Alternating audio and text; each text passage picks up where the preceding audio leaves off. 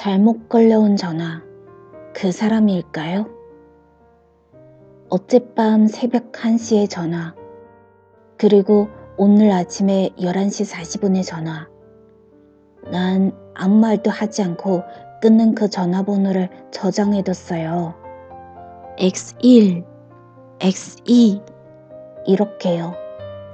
잘못 걸려온 전화일 수도 있겠지만 어쩌면 헤어진 남자친구의 새 번호일 수도 있을 거란 생각이 들었기 때문입니다. 아니요. 나 싫다고 떠난 남자친구가 나한테 전화할 확률은 없어요.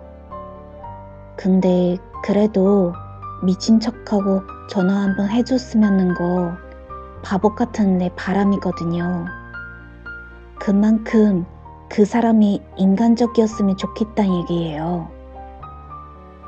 어쩌면 나도 정말 힘든 새벽 1시에 난 X1에게 전화를 걸게 될지도 몰라요. 그리고 문득 힘겨운 노전 11시 40분이 되면 저장둔 X2의 전화번호를 찾아서 전화를 걸어보게 될지도 몰라요. 그리고 만약 전화기 너머로 내 남자친구였던 사람의 목소리가 들려오면 나도 똑같이 아무 말도 하지 않고 끊을지도 몰라요. 이제 우린 그렇게 아무것도 아닌 사이니까요.